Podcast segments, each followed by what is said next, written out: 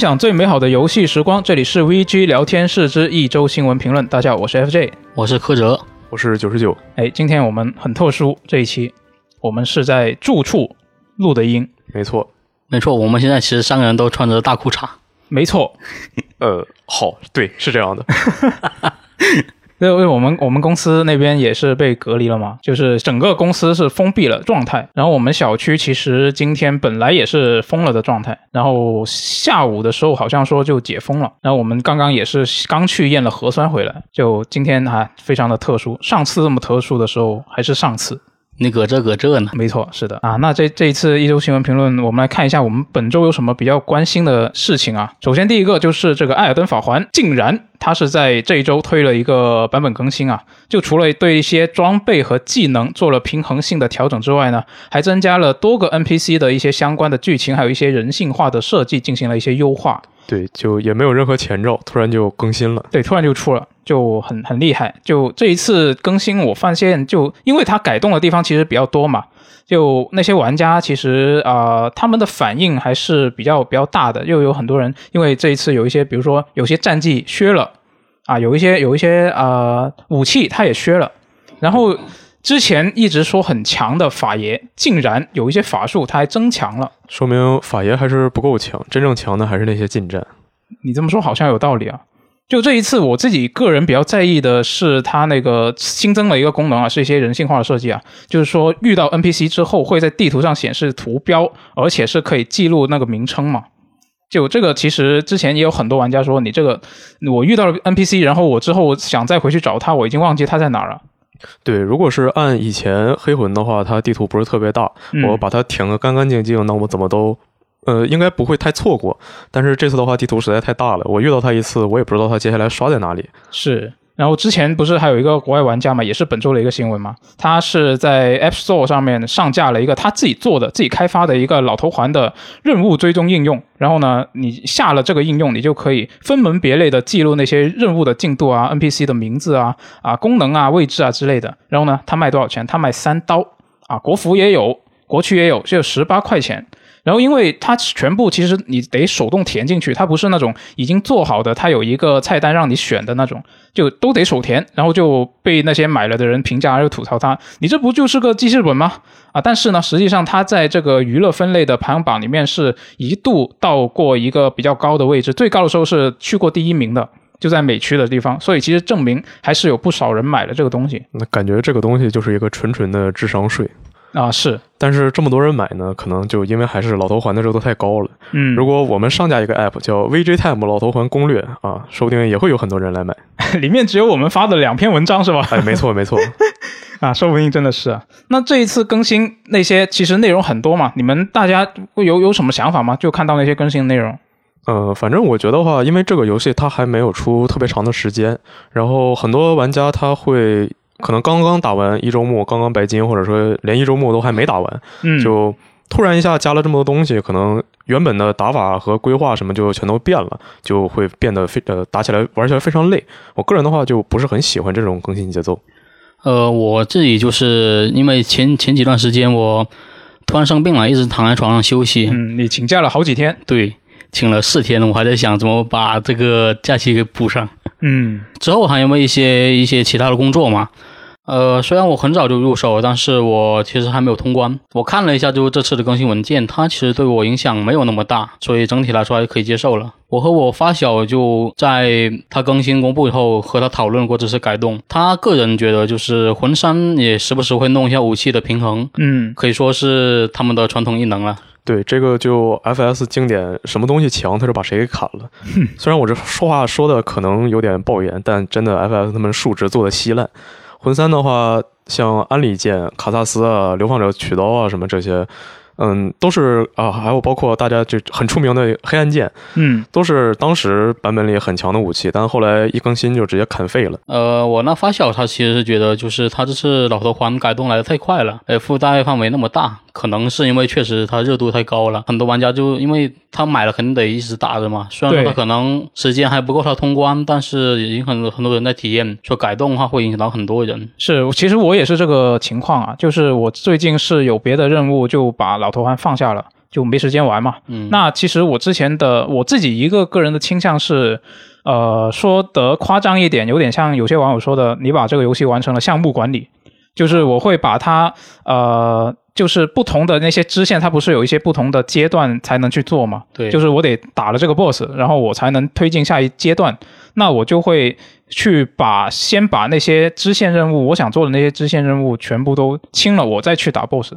哦，就就类似这种嘛。然后这一次它一更新，它就直接给呃部分的 NPC 加了一些剧情嘛。对，那其实如果那个阶段我已经过了，那这一段我可能就错过了。就突然没想到他还会再重新加剧情。对啊，我可能要二周目我才能去体验那些剧情，我就很不爽。嗯，我看到很多人说打了两个周末了，感觉看门人格瑞克一点用处都没有，然后就觉得他看着就很贱，终于决定上线把他一刀砍了。结果刚砍了没一个小时，官方更新公告出来了说他加剧情。那所以九九，你觉得就是这次版本更新落到实处，它体验会怎么样？这次的话，它主要是把战徽啊、骨灰啊，还有一些近战装备给削弱了。呃，但是它近战装备有一些本来就很弱的东西还是没有加强，比如说巨剑的韧性还是那么的菜，再加上它出手又慢，就弱的东西还是那么弱。嗯，法师的话，他把一些法术的耗蓝减少了，施法速度也变快了，印象里是这样。但是这些法术本身就是那种比较花里胡哨的，并不是就是推图或者打 BOSS 经常会用到的。常用高效的还是原来那些法术。嗯，而且这次把决心 bug 给削弱了，完全删掉了，相当于也是变相削弱了法师在打 BOSS 时候的强度。而且好像是呃线上模式的一些什么宙斯 bug 呀，它也暂时还没有修好。嗯，除了大家比较常用的老寒腿，再就是铁壁盾防，现在也被一刀砍废了，持续时间非常短，耗蓝也变多了，也没有以前那么硬，不是一个百分百的物防了，好像。嗯，反正就按现在这个进度，大家发现雪太刀那个石山血海特别好用，下个版本必必学的肯定就是它了。等到以后可能会把新手一上来就能拿到强度比较高的武器，全都给你平衡掉，到最后就变成猎犬长牙天下第一。猎犬长牙我也是用了很长一段时间。不过我是搞了一个，就除了信仰和感应以外，就是全加到四十的水桶号。这么水桶呢？对，你刷了多久？刷了大概二十小时吧。因为它游戏刚发售的时候，其实是要你去刷一个铁球嘛。嗯。当时其实不是很高效。后面是跑到那个地下的一个河旁边，那里有个刷一只乌鸦啊，就把它勾引了。它是摔到崖的崖下面，大概会掉一万一的魂。是。之后是也是同一个地方，就打旁边的小怪。是那边有一个地方是有很多很密集的小怪，对，然后用大范围的战绩就过去一波清了。是我当时就是用的老寒腿，一波清过去，一次能掉大概三万多魂吧，因为我还没有一些其他的一些。你掉了会斩魂的一些道具嘛？嗯嗯。然后我就是这个号使用范围会很广，相当于以不变应万变。然后我现在其实快到两百级了，就非常水桶，所以我大概也不需要就是这个老寒腿这个战绩，因为我平时主力还是近战。哦，近战就是那个猎犬长牙的那个战绩嘛。就是你本身你原本它更新之前你打的时候，你打 BOSS 也不会用老寒腿是吗？对。哦。因为我感觉老寒腿。就是他可能得在 BOSS 比较近的时候，嗯，但是如果你踩个战技和你直接挥一刀，我感觉可能是挥一刀会快一点，嗯，而且我武器其实已经升很很高级了，嗯，我听你说好像加二十几了是吧？对，我现在我的初始打刀已经加二十了，啊，厉害，所以感觉就是这个更新对我来讲其实影响不大，嗯，就还好是吧？对，但我有一个朋友，他的输出主力就是老寒腿，哦，很多人都是其实，对，改动上线当天他就在群里哭惨。就直接在群里发语音说：“嗯，我的老寒腿呀，没有你我可怎么活呀？”就是我们就一度怀疑他是不是喝了假酒，这么夸张？对。不过很快啊，他就发现就是那个尸山血海也非常牛逼，又开心了。嗯，然后等到下一个版本，你就可以在群里看他再哭一次，对，可能再哭一次。所以就是看他发语音，我们就感觉就幸亏我和其他群友都经过专门的训练，无论多好笑呢，我们都不会笑，除非忍不住 啊。不过我们确实当时笑惨了。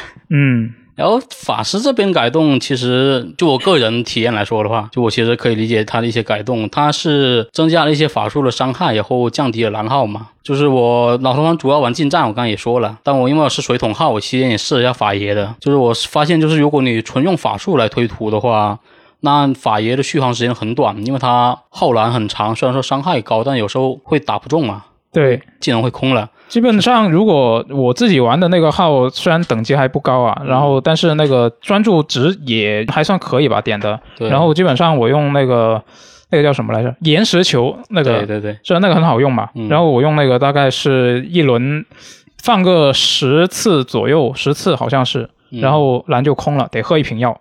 对，基本上我就推图的时候就只能是把那个红蓝药瓶的比例调整成只留一个红的，然后剩下全是蓝的。所以就探图会会比较危险，对吧？嗯，如果正经说要用法师来推图的话，其实还是比较吃熟练度的。啊是，你需要对怪的配置，还有你这个什么时候放法术要留多少蓝，都有一个总体的掌控。呃，其实之前可能可能是因为我进度还不是很后期吧，我觉得就还好，因为呃，基本上造一个骨灰出来，然后呃，BOSS 就基本上追着他们打了，然后我就可以很安逸的在后面放。嗯打 BOSS 还是很舒服的。不过其实中后期 BOSS 都基本上都是那种多动症，就如果你不放骨灰，就有一个人单打用法术打的话，其实会比较吃力，而且因为法爷嘛，可能很多人就点智力对啊点蓝，但是血可能就很少点，对，然后比较脆皮。如果啊 BOSS 他多动症，一是多动症，然后第二个他是攻击他是那种连段的，嗯就是而且他这一回老头环他的那个攻击判定就是攻击会一直追着你打，嗯，就是他可能你像以前的魂系列游戏，BOSS 他出什么招，大概会落在什么地方，你都是打熟了，心里都有底。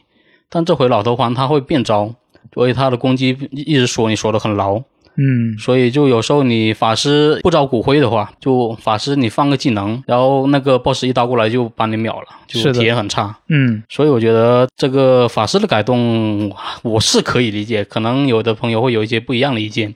嗯，那战斗方面的改动我们就聊到这里，然后这次还新增了一些剧情方面的东西。这次呃，一方面是新加了一个 NPC，然后其他的呢是对之前的三个 NPC 的剧情进行了调整，在他们后续新加了一段。呃，主要是就关于女战士，还有一个册封女骑士的一个人，再就是门卫。女战士的话，她的剧情在游戏刚发售的时候，有玩家解包文件就发现了这段剧情，但是当时就也不知道为什么这个剧情就没有解锁。现在把它做出来之后，发现也没有调整，就很草率的就结尾了。给的一个奖励也比较牵强，是一个锻造石。嗯锻造石等级好像还挺高的，但是嗯，它这个剧情其实也不需要你推到大后期才能解锁，感觉就像这个剧情它也没有做完，但还是决定最后放出来。但是已经很多玩家都已经通关了，给点什么奖励呢？那给你个牛逼东西，塞点好东西给你意思意思。嗯然后我看了一下，就是网友上传的视频嘛，就新加这个内容的。女战士那个女战士是去了那个史东威尔城当了城主，就像刚才说的，会给你一颗比较牛逼的锻造石。就我这个锻造石，我还不知道该用在什么地方，因为我基本上都是用普通锻造石和施射锻造石。嗯它那好像叫龙什么锻造石来着，好像是强化其他特殊武器的。然后就我们在初期半岛上会遇到一个，就是说让你帮他去收复一个他的属于他的那个城池嘛。嗯打完他会说会给你封你为骑士，就之前是那个线连好像是到这就断了，现在更新后他就会在那个女女战士旁边说他找到了他的那个效效忠的王，就效忠的主人，说他要辅佐女战士把史东威尔城变好。嗯然后我们在史东威尔城里面其实还有一个 NPC，就是你在里面探索死的时候会偷你魂的那个，就那个 NPC。就如果你没有就是觉得看他不爽，就把他给杀了，但你会在那个王座后面就找到他。他说女那个女战士她的那个政策比较开明嘛，就他也会同意说你去收挖野尸体什么的，所以他就决定把认那个女战士为他的那个王。嗯，就虽然内容不多，其实大概你去对话也就个几分钟的时间，但是整个逻辑会圆满很多。嗯稍微顺一点是吧？对，嗯总体来说的话，这次更新除了呃一些削弱和增强，最重要的对大部分玩家来说最重要的还是 NPC 有了任务提示。就虽然说这个游戏的引导还是就也并不是特别的充分吧，偶尔还是会遇到迷路情况，但现在总比没有要好，就很开心。但是作为一个巨魔呢，啊，我更开心的是，有些人前一天还在网上跟人吵架，说不能加提示，加了提示就没有魂味儿了，不爱玩你就别玩。结果后一天更新就上线了，他们马上又改口说啊，老头环不是黑魂，加了提示，这个是全新的进化，这个是时代的需求，那太乐了，简直太乐了。你很危险。对，很危险，但是这期电台放出来，我马上就被冲烂，好吧？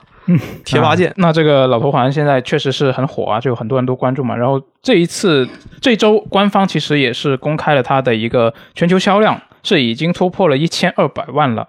然后官方还说啊，他会推出一些啊拓展内容，大家怎么看这个销量？作为一个对比的话，之前《只狼》是在十天卖了二百万份，《黑暗之魂三》的话是两个月卖了三百万份，所以这次老头环真的是卖的相当快了。嗯，我觉得它这个销量一方面是它热度高嘛，第二个是它逃课手段很多，就有一些刚发售其实就有很多逃课手段了。我就见过最离谱的就是打睡星将军，嗯。那个睡行将军应该是我认为就是这个游戏前期就是应该算前期吧，因为如果你要接拉尼的那支线任务的话，必须得去打睡行将军，就他的那个演出还有魄力就特别强，嗯，就我觉得是如果你不去逃课就正常去打的话是，呃，感觉这游戏确实在 BOSS 战方面做的还不错，嗯，这一点这一点其实我觉得还挺关键的，是，但是我就在网上看到一个就是逃课方法就非常离谱，就。甚至都不需要你，就是呃呃，有了逃课，他当时是需要一些那个技能取向，或者是你要加了大概多少点拿什么道具的。嗯嗯。就比如说你如果是法师，可能要拿到岩石球，要对对对，拿到那个陨石杖。对。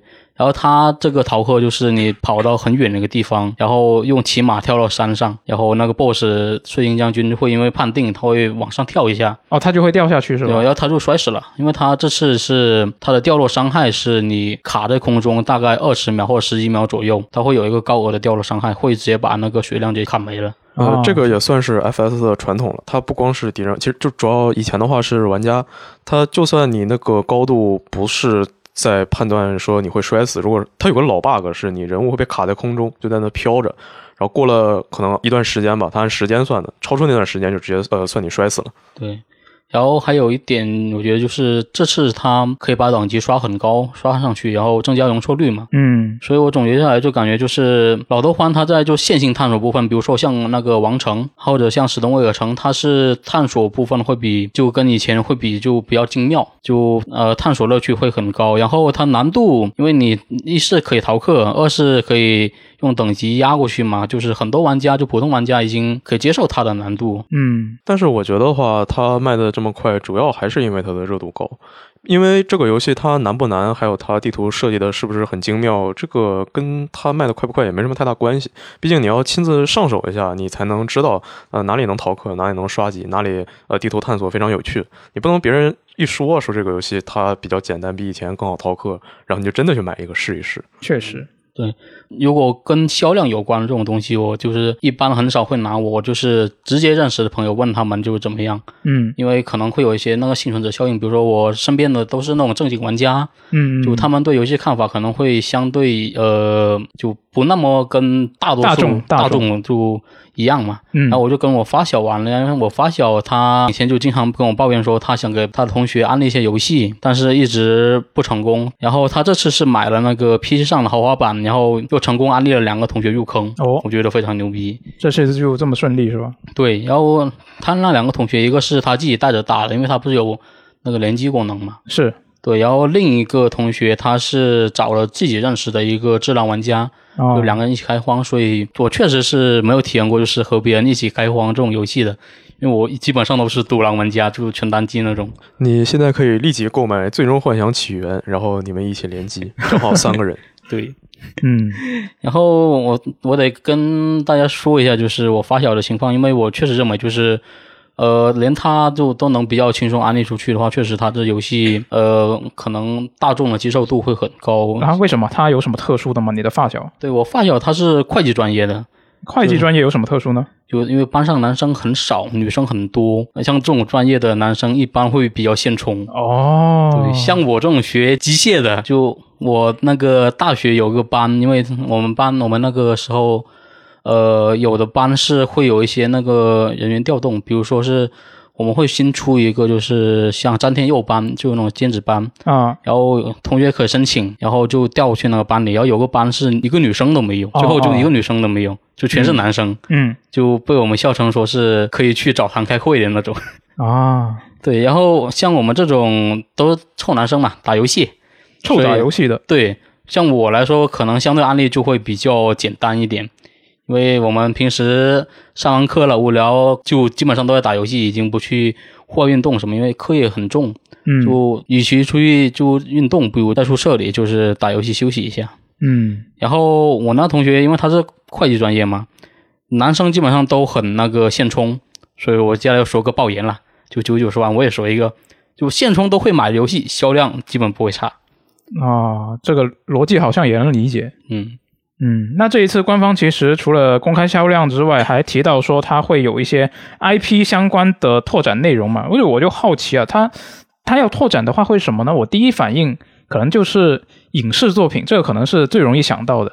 但是问题就是，你这个游戏它的这种特性，如果你要做成影视作品的话，我很难想象他要怎么表现。如果你只是把他的那个世界观搬过来的话，好像又差点意思。然后你又觉得就支线，因为它玩家先后嘛，就是它不可能同时串起，而且你支线有的时间特别长，你拆开的话还不好改编，所以确实有这种问题。嗯，好像是的。你这样改编的话，又要被人说了，没有经典碎片化叙事，没魂味儿，没魂味儿。嗯，然后就因为刚才说的那个原因嘛，毕竟你不能拍一个动画或者电影，然后里面十几分钟、二十几分钟全是一个人在那读文档，嗯，这就特别没意思，一直在那翻滚是吧？对啊，对，也也是，这也非常没有意思。所以说我第一个想到的是，他会出一些什么手办啊之类的周边产品哦，比如说大家现在都非常想要的拉尼小人偶啊，就跟游戏里那个一比一那个大小就那种哦，弄一个摆在桌上，哎，老婆。挺好，哎，有有可能买回来对他自言自语，说不定他会跟你对话。哎，可以，到时候看官方会不会出。再就是，嗯，还是回到这个游戏，它的引导做的不是特别好的一个问题，也不能说它不好吧，反正就不是很详细的一个问题。嗯，这样就可以像一些经典的日本游戏一样卖它的攻略本。哦，而且现在你看它的内容可能还没有出完，现在毕竟你看它销量那么高。呃，之后说不定会出个 DLC 什么的，就是关于内容方面的大 DLC。对，这样的话，就我出版卖一个，我 DLC 卖一个，最后我豪华版我再卖一个，可以连卖三个攻略本，赚麻了。哦，好啊。再就是像之前的黑魂和血缘会有出过联名的什么服装啊、戒指啊、手表什么的，这个老头环也可以做嘛。而且这次的强化那个滴露露滴露滴也可以出吊坠之类的。嗯，还有就是它这个一个经典的模式，以前也有出过桌游，然后现在这个老头环当然它也可以出桌游，也可以出呃跑团的相关的内容。嗯，是我的话，我感觉不如出个恋爱模拟游戏，反正大家就好这一口，对吧？那你这个我觉得就有点天方夜谭了。对，但是我确实，如果他出，我可能会去玩。说不定再过一个星期，等到今年愚人节的时候，官方就会说：“哎，我们要做一个恋爱模拟游戏，里面你可以攻略的角色除了什么拉尼亚、米琳娜呀，还有狼人哥，还有十份者。”哎，对，没错，大家最爱的十分者，老杨哥，我记得好像还是某网站，就是某个绿色网站是吧？对，那种榜上就是角色排行排第三的，就我一一直很震惊。当时我第一次看到这条消息，我马上打开那个网站验证了一下，发现我刷到的全都是什么。就是拉尼啊、梅琳娜呀，还有呃魔法老师。后来我想了一下，可能是因为我把狼人哥相关的 tag 给屏蔽掉了，所以我并没有看到他的图。这个走向突然变得色情了起来啊！打住打住啊！那那这个老头环我们也聊得差不多了，接下来我们来看下一个新闻了。啊，下一个新闻呢是这个索尼这一周它是播出了新的一期 State of Play 嘛，这个发布会是一个专场发布会啊，就是这个霍格沃兹遗产十四分钟的实际演示。正式公开了，它内容还挺丰富的。对对对对，内容挺丰富的。然后比如说这些学院里面的各种生活的方方面面啊，然后还有战斗啊方面的也也都有展示啊。那这款游戏它会在二零二二年的冬季登陆全平台，主流的全平台，Switch 平台也有。之前有。呃，舅舅党说他可能会在九月发售，但是今天这个官方也说了，就是在今年末的假期才会出。对，是的。那这个我我自己，我我有个朋友，他是也是打游戏的，平常游戏打的比较多，然后他也是，而且他是一个哈利波特的迷啊，哈利波特迷。然后呢，他是迷到什么程度呢？他是给他的女朋友每天每天在床上念故事。就念《哈利波特》睡前故事，睡前故事。哦，我还以为说是就两人吵架就互相骂对面阿瓦达索命。这你这个想象力有点丰富啊。那就反正他就是这个呃哈利波特迷嘛，然后我就问了一下他看了这个有什么感想，然后他就很期待嘛，他就表示他其实他之前对这个游戏也有一定的期待度，但是这一次的演示公开之后，他就觉得说这个比他预期的要好得多。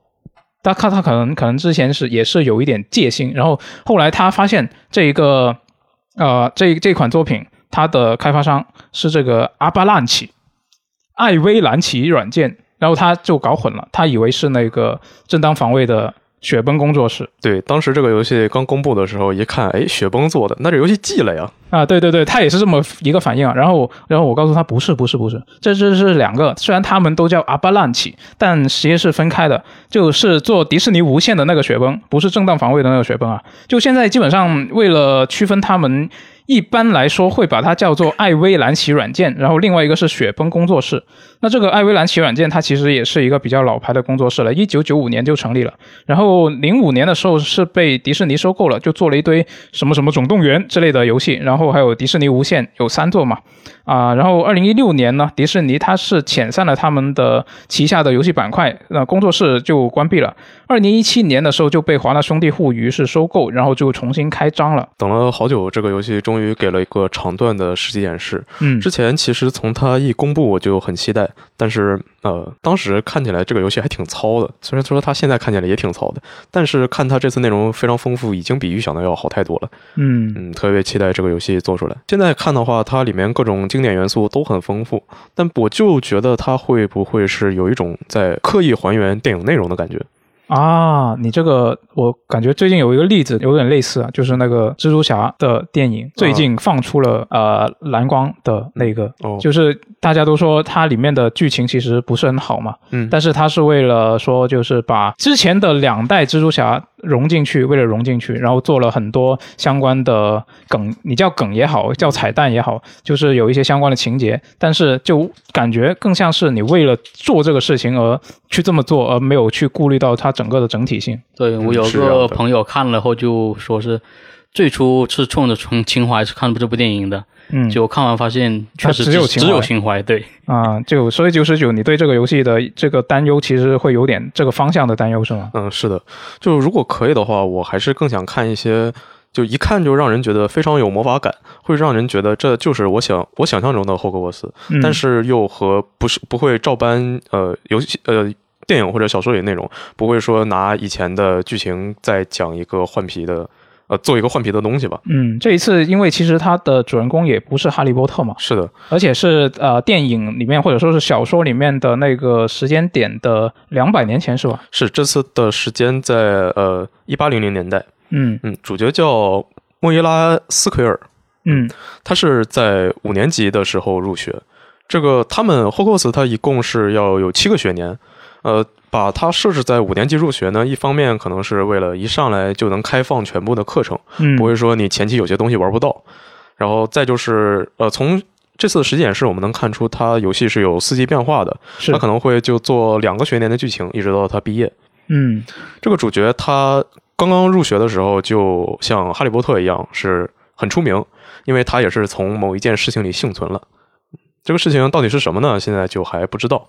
根据呃很久以前，在这个游戏正式公布之前，二零年六月的时候，有一个爆料说，玩家在创建角色的时候，捏人是可以选择主角的出身的。嗯嗯，除了说他的外观，还有他的性格和他的血统，就你可以选他是一个呃来自巫师家庭，或者来自混血家庭，或者来就来自一个普通麻瓜家庭。嗯嗯，这次的反派是一个叫维克多·卢克伍德的黑巫师。嗯，他和一个叫兰洛克的精灵一起掀起叛乱。嗯，主角的话是要和学校的一个教授一起调查这次的事情是不是呃真相是怎么样的，然后会不会对霍格沃茨有影响。但是就感觉吧，这次的人设所有人都很路人，就看起来主要是他的外表是吧？对，主角他能捏脸，他很路人，这还挺正常。但那些已经预设好的角色，我不知道为什么，就你把他扔到 NPC 中间，你完全看不出来他是一个重要角色还是一个普通 NPC。嗯，可能可以在头上加一个标题。某某某我要直线在这领取，他就看来不一样了。这网游是吧？其实之前你说起这一点的时候，我还在想说，他会不会是在后期才会去，就是加入一些，比如说他后期请了一些知名的演员来参演啊，然后再把把他的脸再做再做上去。你看那个量子破碎，他以前不是这样的吗？但是我后来一想，这个游戏它这么很快就卖了，嗯，现在已经来不及了，应该是的，嗯嗯。然后我们来说一下这个游戏的战斗部分。现在还其实还看不出它的战斗系统是怎么做的，感觉有点像站桩输出，然后打一打，偶尔翻滚一下。然后它游戏里说会可以用很多的咒语，也不知道大概是几十种。对，然后可以制定你的那个流派什么的，也不知道这个咒语现在是要怎么实现。就比如说你怎么在战斗里选择，可能是搓招吗？还是说你几个哪个键位就固定对应什么样的魔法？对，主要这次它演示里面没有展示 UI。是的，就看不太出来哦。其实有部分 UI，比如说 R 一，嗯，但也只有一个 R 一。那个 R 一我也不知道，好像是处决还是什么东西吧。呃，游戏说到他会从朋友那里学到很多连老师也不会的法术，我也不知道为什么。你的朋友一个个都这么厉害的吗？那这这还还用上学吗？是啊，可能是一些祖传咒语。你你你和我成为了心灵之交，那我就把我祖传的咒语交给你，做了一个对违背祖宗的决定。然后玩家也可以通过探索地牢发现一些新的魔法，但是现在就看来的话，他战斗的动作其实还是比较僵硬的，来回来去就是那么几个动作在那摆跳那个广播体操。他在击中敌人的时候，还有格挡敌人攻击的时候，会有一个明显的卡顿。它还不是像呃怪物猎人之类或者什么动作游戏，你打到人身上有个卡肉的感觉，它是就那一瞬间整个游戏就纯粹慢放了，就特别有中土世界的感觉。嗯，那这其实好像在不少游戏里面，比如说它有那种啊啊完美格挡，还有完美完美闪避的那种游戏，好像都会有类似的一些情况。对，但是如果你做的不好的话，看起来就会让人觉得有点难受。嗯，这一次演示，我觉得它这个主要的问题是可能这方面。太太频繁了，就看起来有点奇怪。嗯，不过反正对于我来说的话，比起他的战斗，我更期待的还会是他的设定。就他能做出来的话，就已经很爽了。我更会愿意要探索和然后感受他这个世界是什么样子。就前提是他这个世界足够有趣、足够有深度的话。是，嗯嗯。然后在战斗方面，他游戏里还出现主角使用了阿瓦岛索命啊，经典的一个咒语。这个就有点奇怪吧？毕竟，如果你按电影和小说的设定来说，这个是一个不可饶恕咒。嗯嗯，这个东西因为实在太恶劣了，你用它的话就会被魔法部通缉。但主角他他用这样的东西把人杀死了，这个真的合适吗？还是说这在两百年前这世界上还没有魔法部呢？嗯，另外的话，在比较早的时候，在去年七月的时候，他们的编剧在推特上回答网友提问，就有说到这个问题。嗯，最开始他说是会有不可饶恕咒，啊，但是没有说详细的内容。但接下来他就把这条推文给删掉了。当时他的说法是因为这次游戏的整个背景故事会比较黑暗，然后那么在一个比较黑暗的世界里，你把敌人杀死了，可能也不会算作一个什么特别恶劣的行为。呃，学生他叛逆一些也是没有问题的。但我觉得这你把人杀了，可能叛逆还是有点过了吧。他这一次演示看起来也没有很黑暗啊，那个营造的氛围。嗯，对，但是他官方说法是整个剧情上会呃比较黑暗，可能他用这个咒来攻击的敌人是怪物之类的。嗯，不是啊，他在实际演示里就直接用这个杀死了一个人啊，伪装成人的怪物。哎，好，没错。就像刚刚也说到，就是战斗部分有一些，他攻击时候会有一些卡顿，比如这种特异的卡顿，比如像游戏整个暂停那种。其实就是我在小的时候，就是。当时还和一起小学同学一起看《哈利波特》的时候，就有和别人讨论过，如果《哈利波特》做成三 A 游戏的话会怎么样？嗯，就当时我们就觉得，因为它整个世界观塑造就很完善嘛，就如果真的做出这种一个三 A 级别游戏，那不是？乱杀其他的游戏，当年魔界的粉丝和星战的粉丝也是这么想的，尤其是星战的粉丝。哎，我们这个世界观，你可以做角色扮演游戏，你可以做动作游戏，你可以做射击游戏。然后你看星战现在出都些什么东西，建议你们一起碰一碰，看看到底谁的世界观更强。嗯，那星战其实以前也出过一些很不错的游戏了。嗯，是的。嗯，其实当时我们聊就是你剧情、世界观什么的，其实都很容易，因为它本身的原著就设定的足够详细。但是你战斗部分其实比较难搞。像我们当时看电影，就是巫师对战，双方巫师对战其实就跟对波差不多，嗯，它没有什么太多动作要素，而且对波的时候就两边互相嘶喊。当时想，如果我是游戏制作人，就是加那种 QTE 连按空格那种，就是可能在你小时候那时候 QTE 比较多的游戏还挺火的，对，就是那种会感觉就有既有参与感，比较爽那种。然后到后来，我就觉得《哈利波特》游戏可能比较适合做成 VR 游戏，第一人称那种，就那大家可以第一人称施法嘛，而且施法的时候一定要喊出的法术名字，比如阿瓦达索命，这时候喊了就是才叫爽。就可能逆转裁判的玩家可以同意我的观点，比如当时玩的时候，剧情高潮处突然喊一声伊加利，就会爽的不行，满足自己这种奇怪的中二感。嗯，游戏王抽卡一定要喊出来是吧？哦，雷东烫是吧？嗯。那其实你可以去玩一四年的时候有个独立游戏叫《吟诵者》，它那个游戏就是你要通过朝呃你的设备喊出游戏里设置的魔法，然后才能进行攻击之类的操作。我操，还原来真的有吗？对，还挺有意思的。是的，操，英雄所见略同啊！当然，我觉得其实对粉丝来说，就是《哈利波特》游戏战斗其实不是游戏的最优先事项，就不是最重要的东西，是吧？就最重要的，反倒就是看，就它整个出道的游戏有没有去够不还原，是不是大家就是设想中的那个魔法世界？对，是这样的。嗯，要就是把这个世界做得有趣这一点，我觉得还特别重要的。就有一点比较在意的，就是官方其实有说过这是一个开放世界游戏嘛，但实际上这一次的演示是没怎么展示这个所谓的开放世界的，就有点奇怪，不知道会怎么样。呃，这次的演示它除主要还是在学校里到处逛，对，然后上课什么的。然后插一句，不知道它这个上课会不会做成像 P 五那样，你上完课之后有个活动时间能自由探索。嗯。嗯，在学校外的话，它是你可以有呃，演示里说去到了霍格莫德村，在之外的话，就是他骑着狮鹫兽在天上到处飞，对，那个远景真的糊成一片，什么也看不见。是那个可能是这次演示里面为数不多的一个，你看得出来它是一个很大的开放世界的一个镜头。对，但是看起来又会感觉它这个世界很空，你能看到远处有一些人，但地下就是大草原啊，然后是有一些什么石质建筑，然后还有一些像遗迹一样的东西，但是感觉就。看着就里面不像有内容，对，看着就是一个旷野。而且在天上飞的话，它出现了，呃，骑着扫帚在飞，然后也有骑着狮鹫在飞。嗯，也目前也还不知道这两个是什么区别，可能狮鹫兽只会在固定的剧情里给你吧，或者在你完成了什么任务之后，你可以骑着它到处跑，能去到比骑扫帚去的更远，然后更快的地方。嗯，有可能，所以我怀疑这个游戏它会不会有比较大块的时间，其实还是在那个学员里面。然后他说的那个所谓的开放世界，可能主要就是一个很大、比较开放的一个学校的园区里面活动。然后像他刚刚说的骑着扫把或者说狮鹫在天上飞的那个场景，可能会只是它的一个呃比较短的一个，就是按时间来分，可能是一个比较小块的一个部分。哦，我突然想起来，就是他在预告里说，就是他那个游戏里其实会有一些地牢及。及金库，嗯，像，所以我在想，会不会就是它的学校区域就会推荐你各种各种剧情的，但是野外，比如说你要去打个地牢什么的，它可能城堡里面塞不了这么多，就放在野外了。那我们赶路过去可以用一些扫帚，也可能骑那个施救。对，可能就是这么这这么一个情况。嗯，也有可能啊。如果说他这个学校能做的就是足够有深度、足够有趣的话，其实是有很多内容，然后有很多地方可以看的。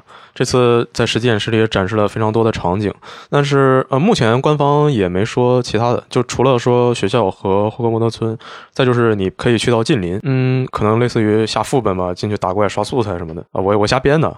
嗯，再就是还是说游戏出之前的那条传闻里说到会有。霍格莫德村还有魔法部，一共会有四个区域可以探索。嗯，但是如果说有魔法部的话，那就又回到了为什么主角可以没有任何代价的使用阿瓦达索命呢？可能那个时候魔法部的规章还不是特别的完善吧，不太管这个事情。嗯，有可能。那这个游戏就说到这里。呃，既然说到这个哈利波特主题的作品，那就顺口提一下吧。神奇动物电影在四月八号就会在大陆上了。嗯，那现在的话，神秘海域和蝙蝠侠就已经上了，很急，非常想要去看。感觉我已经有好长好长时间没有去电影院看电影了。就上次去电影院的话，还是在疫情刚开始的时候，那时候我在电影院打工，当时还是呃什么时候来着？我已经不太记得了。不太记得自己是几年级了，但当时也就打工，然后也比较忙，没有时间去进去看电影。等上海这段疫情结束了，我估计会抽出一天的时间，连着把这三部电影全都看了。在 在电影院打工，难道不是可以？难道不是可以免费看吗？呃，是可以免费看的，但当时疫情呃管的比较严，然后就是刚开始那段时间，电影院人还是挺多的。他是在呃快要过年吧，我不太记得了，哦就，人非常多，就特别忙。嗯，原来如此。那我们可以找时间安排一期在电影院打工的日子电台了。那不就变成我自己一个人干讲了吗？你要录的话，也是录成呃讲讲大家以前打工时候的日子。那也可以安排一下，但是我好像没有打过工是吧？基本上没打过工，我在超市上过兼职。人啊？研究一下，研究一下。对对对那建议在想说你打什么工这个话题之前，先把你们两个的《我是如何成为游戏编辑的》电台给交了。那很危险，很危险很危险可能一聊我们就离职了。对我们这是 VG 的都市传说，是吧？这也是一种都市传说。嗯，那接下来我们来看下一条新闻了。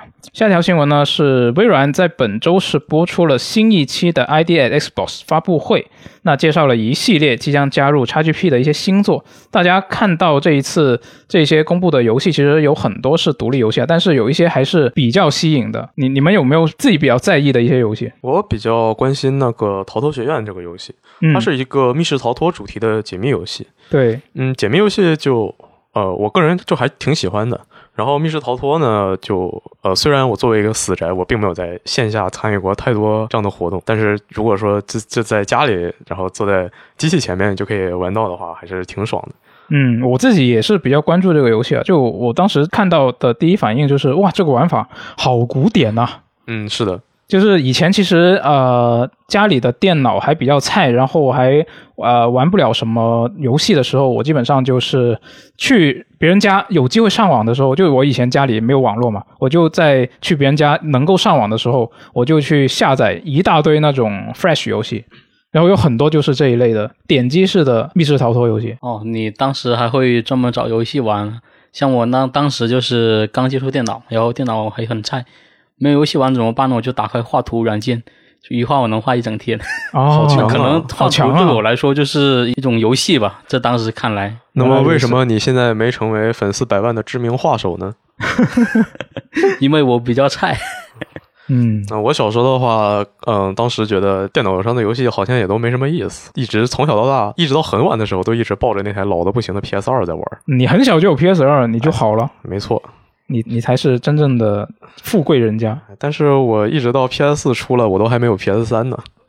除了这个逃脱学院呢，我还会比较期待这个叫《黄泉之路》的游戏。它之前官方的翻译叫《奔赴幽冥》，嗯，嗯，就我也不知道为什么官方突然就把名字改了，然后搞得我这个连夜把网站的资料卡也改了。哦，它现在的官方名字是黄泉之路了吗？对它，《黄泉之路》出了一个官方的中文标题，嗯，就是标题的图上就是有嗯有中文了。嗯，嗯，它是一个横版的黑白武士游戏，一个动作游戏。就被被说是横版对马岛。对，又可以当傻木赖了。嗯那，这个游戏看起来它的风格可能会比较玄幻吧？是有很多很多怪力乱神的元素在里面。是的，然后也请到了一些知名声优来出演。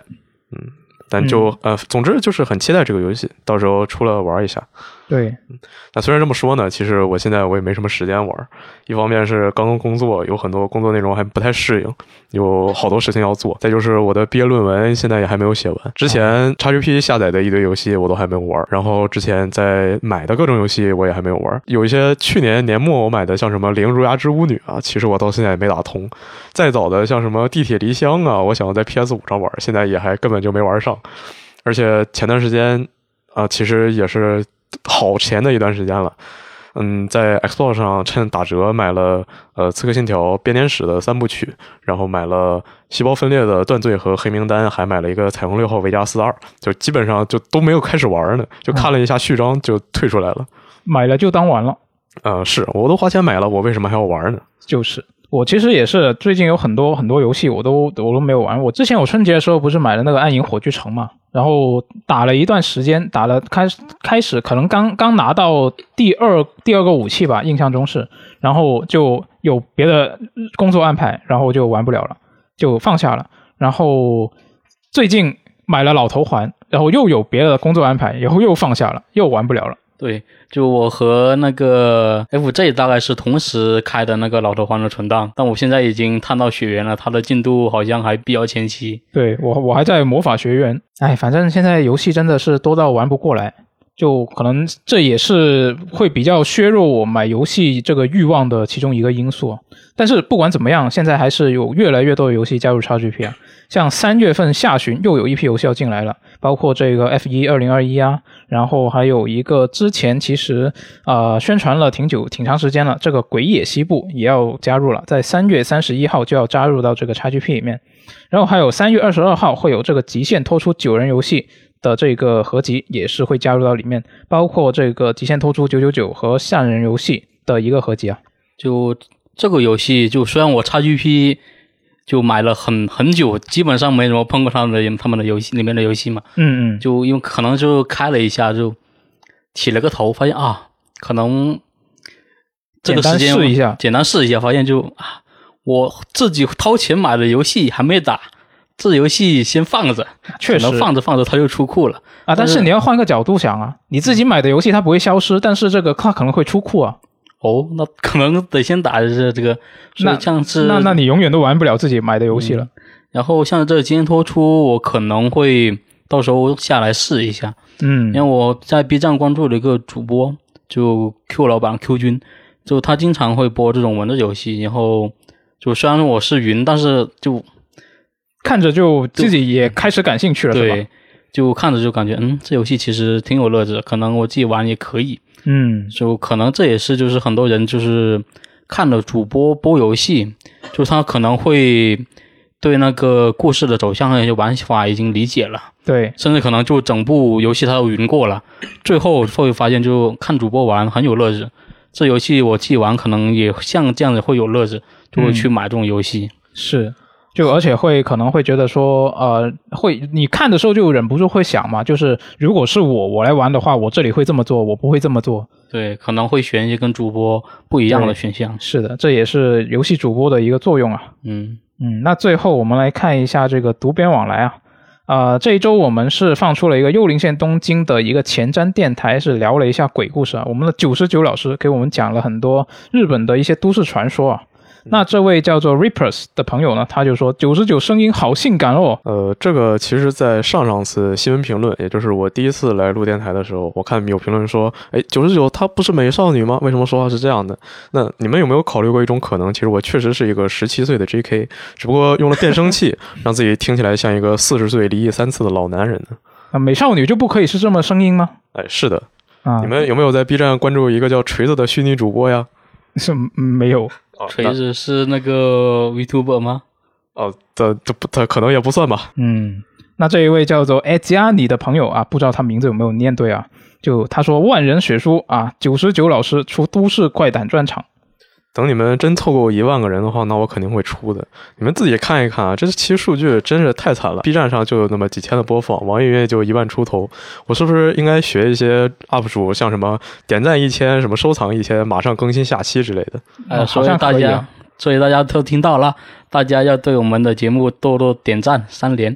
是的，是的，嗯，那这位叫做梵蒂冈大教皇的朋友呢，他就说九十九其实还没有火力全开，否则其实还可以说的更吓人。这个的话，可能还真够呛能做到，因为我光是呃录电台普通的说话，感觉压心理压力就已经挺大了。你一开始其实是现在还没习惯而已，就其实你这一期电台跟你之前第一次录的时候已经有一个很明显的变化了。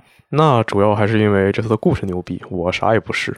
真的吗？是的，我自己回听电台的时候，感觉我有好多奇怪的呃口癖啊。比较重要的是，我还有好多口胡的内容，真的自己都没眼听，感觉很丢人。然后接下来是上一期的一周新闻评论了，这一期是比较特殊，上次是刚好我们都是被隔离了。对，当天只有小乌贼一个人在公司上班。对，我们的录音设备都在公司。他就是 VG Time 最后生还者。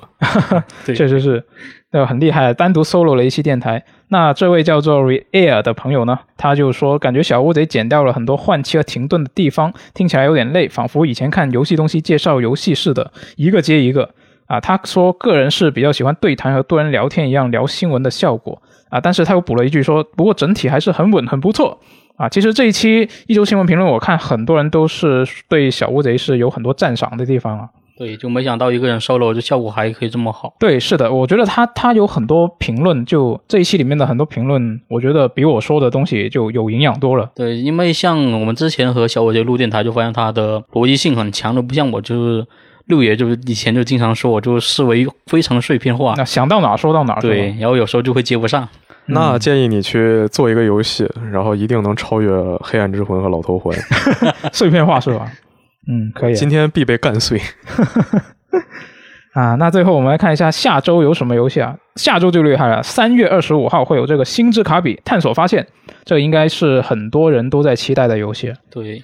因为他的那个呃，把那个汽车吞下以后变成那个汽车的这个能力，就惊艳了不少人嘛。对，这也是卡比系列第一次以这种形式呈现嘛，就是纯三 D 的这种形式。